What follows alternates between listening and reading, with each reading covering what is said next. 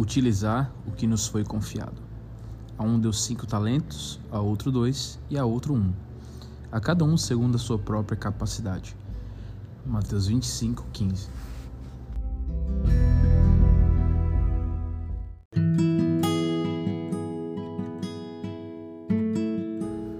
Quando tinha 13 anos, Dwight Moody deixou os estudos em Massachusetts para trabalhar.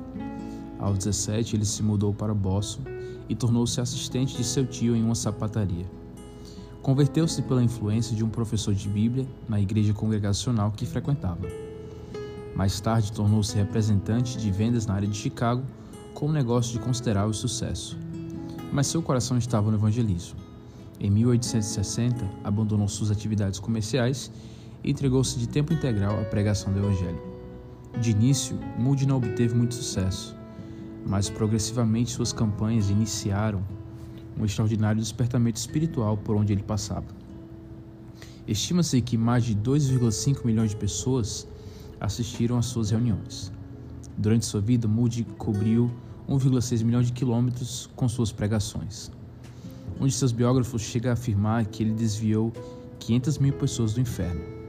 Numa visita à Inglaterra, no fim da reunião, ele orou e em seguida dirigiu-se à porta de saída para se despedir das pessoas. Uma mulher da aristocracia aproximou-se e lhe disse: O senhor cometeu três erros gramaticais em sua oração.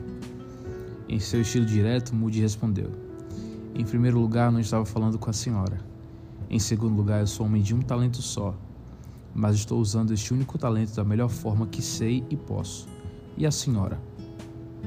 No Evangelho de Mateus, Jesus contou a parábola dos talentos, indicando que o preparo para seu retorno não significa espera passiva e improdutiva. Ao contrário, ele deve ser aguardado em atividade responsável e em harmonia com o que é esperado.